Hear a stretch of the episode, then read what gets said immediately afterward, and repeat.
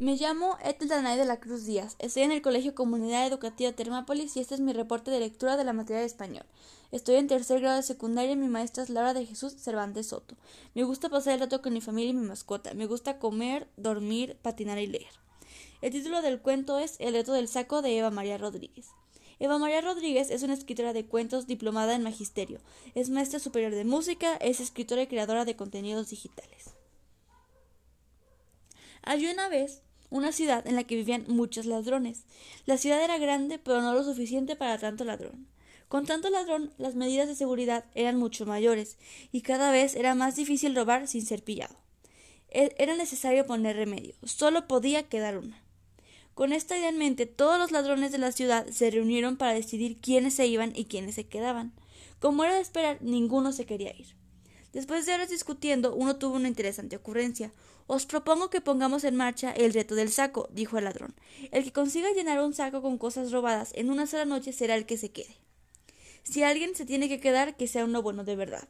A todos les pareció una idea genial, a todos menos a uno al que todos llamaban Perico Chiquitico. No lo llamaban así porque fuera pequeño, aunque sí lo era, sino porque lo que robaba era siempre muy pequeño. Nadie entendía por qué, pudiendo escoger cosas grandes y muchas, se conformaba con llenar un bolsillo, y si era posible, sin que se notara mucho. Tanta gente robando a la vez en una sola noche va a llamar mucho la atención, dijo Perico chiquitico. A ti lo que te pasa es que no puedes con el saco, se rieron los demás.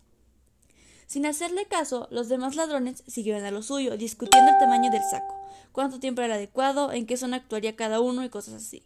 Deberíamos hacer los robos esta misma noche, dijo uno de los ladrones. Así acabaremos antes con la incertidumbre de quién se queda y quién se va. Y los que vayan podrán pensar en qué hacer en el futuro. Esa misma noche todos salieron a robar con sus enormes sacos, pero Perico Chiquitico salió con el saco como todos, pero enseguida se dio la vuelta y volvió a casa. En cuanto los perdió todos de vista, decidió esperar un rato para no llamar la atención. Desde la ventana, Perico Chiquitico observó la ciudad.